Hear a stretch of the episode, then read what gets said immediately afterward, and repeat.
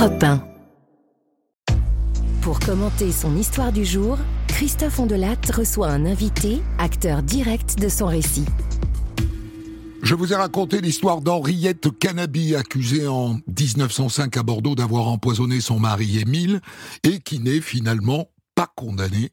Histoire écrite en grande partie à partir du livre de l'historienne du crime Annick Ledouget qui est là avec moi.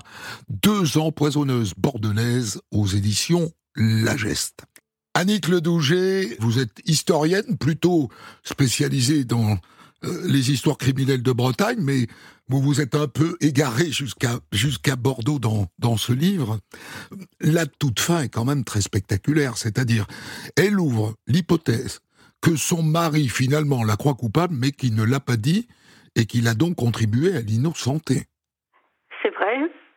Effectivement. Hein, elle a, comment dire, il a servi de bouclier euh, pour que euh, son épouse euh, ne soit pas touchée par l'infamie et sa famille en particulier, ses enfants ne souffrent pas de sa culpabilité et d'une peine de prison trop lourde et même d'une peine capitale puisque la peine capitale est encourue pour le crime d'empoisonnement même si la victime a survécu. Pourquoi est-ce qu'il ne dit pas euh, qu'elle est coupable devant euh, euh, les juges et les jurés? C'est donc pour que son honneur ne soit pas sali cela fait partie des valeurs euh, euh, de la bourgeoisie euh, bordelaise et d'ailleurs, hein, c'est la question d'honneur, de respectabilité.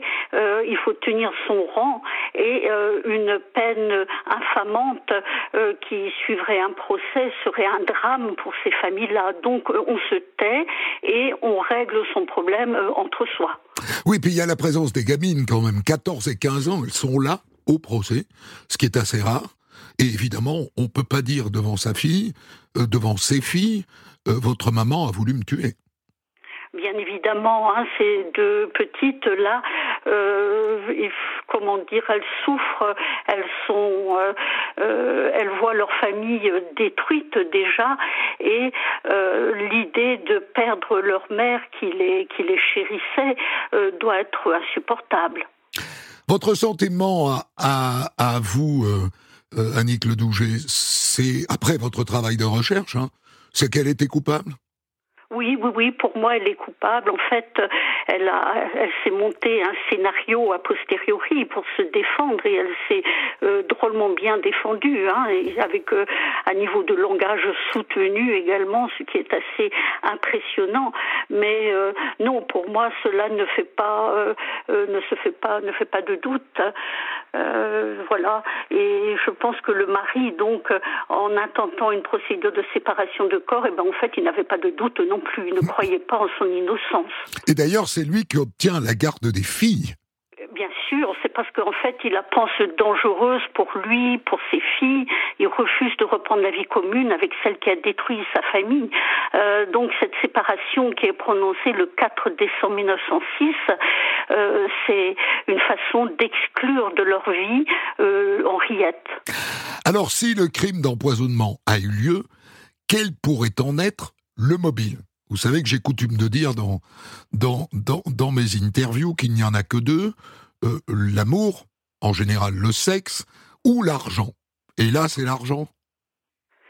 Alors euh, les juges ont soupçonné que la, la cupidité ait pu être l'un des motifs pour guider sa main criminelle, euh, dans la mesure où euh, elle aurait pu vivre avec son amant, c'est ce qu'elle espérait, Pierre Rabot, pour avoir une vie de grande bourgeoise, de grande rentière en fait. Hein. Mais l'amour et sans doute sa passion amoureuse la dépasse et je pense que c'est peut-être ça, enfin c'est mon intime conviction à moi euh, qui euh, lui fait perdre tout sens des réalités et même tout sens moral. Hein. C'est un peu, on pourrait presque parler d'anesthésie morale. Euh, les, les, nouveaux horizons que lui ouvre son amant l'aveugle. Alors elle veut se libérer de son mari et le poison, bah, c'est en fait l'arme d'une femme calculatrice qui veut se défaire de son mari pour épouser son riche amant, pour lui ouvrir de nouvelles perspectives dans sa vie. Euh, voilà, c'est ce que c'est mon idée. L'amant est riche, Mais en revanche, Émile Canabi n'est pas riche. En revanche, il a pris une assurance sur la vie. Oui, mais dont les, les sommes qu'elle pourrait récupérer euh, sont relativement importantes, bien sûr, mais qui seraient quand même... Un peu court pour euh, être rentière. Elle pourrait en fait, euh, elle, elle, aurait certainement plus à gagner avec Pierre Rabot, qui, est riche, qui, qui, est riche, et non seulement qui est riche, qui a une vie culturelle très riche, une vie mondaine qui fascine Henriette. Et ça, ça compte autant que l'argent pour elle, je pense.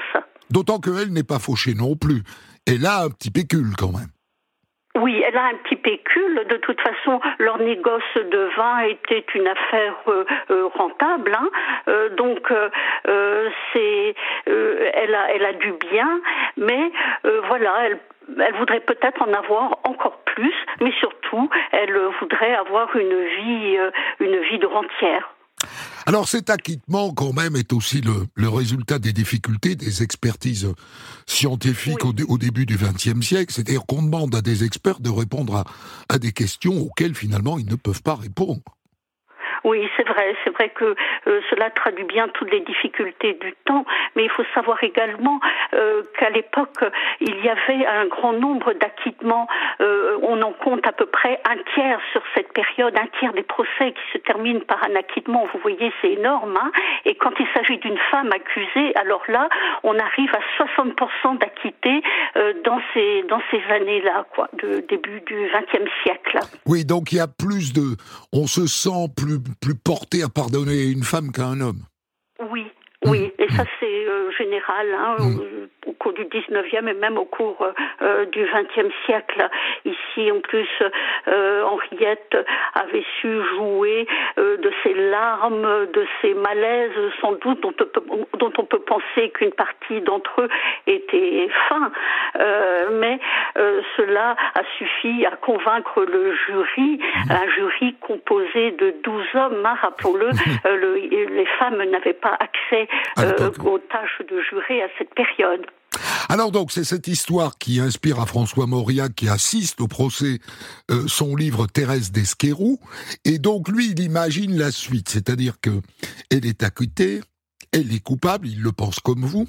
Et lui, donc, il imagine qu'elle va, euh, en quelque sorte, confesser son crime à son mari. Oui, effectivement, c'est la trame euh, du livre de, Mauriac. Hein. Euh, il va sublimer le crime de son héroïne empoisonneuse. Euh, il va le purifier de toute bassesse, de tout calcul. Or, les préoccupations d'Henriette, on le voit, sont autres. Elle est embourbée dans un triangle amoureux et elle est à milieu de cette aspiration à la pureté que fait valoir François Mauriac. Oui, en, en gros, Mauriac envisage qu'elle lui révèle le crime, pas pour qu'il lui pardonne, mais pour qu'il s'intéresse enfin à elle. Oui, c'est vrai, c'est vrai, mais euh, ici on n'est pas du tout dans ce même processus avec euh, l'affaire euh, l'affaire Cannabis. Hein. ce n'est pas le cas d'Henriette. Hmm. mais tout de même, est-ce que Henriette est une femme qui est aimée par son mari? Sans doute pas on sent bien la bourgeoise qui s'ennuie, probablement parce que son mari travaille beaucoup et qu'elle a d'autres aspirations. Oui, effectivement, il se déplace beaucoup. Il est peut-être euh, attaché plus euh, euh, à l'aspect matériel de la vie que ne l'est Henriette.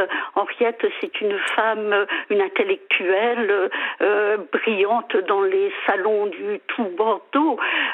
c'est une femme qui est en même temps une grande artiste. Elle peint, elle chante, et ses moments de loisirs sont consacrés à la poésie et la littérature. Vous voyez, elle n'a pas du tout le même profil euh, que son mari, mais le couple a tenu quand même 18 ans euh, sans embûche, du moins sans embûche connue. Merci pour ce livre, en tout cas, euh, euh, Annick Le Douget, euh, qui comprend, je le conseille vraiment à tous ceux qui s'intéressent à ce genre d'histoire de le lire. il s'appelle Deux empoisonneuses bordelaises aux éditions Lagesse, parce qu'il y a dedans, vous avez repris la totalité des articles écrits à l'époque, et notamment par un journaliste du Figaro. Il y a des moments absolument délicieux, et notamment un dans lequel le journaliste du Figaro dit que cette femme est laide, et que d'une certaine manière, elle ferait bien d'être condamnée pour sa laideur.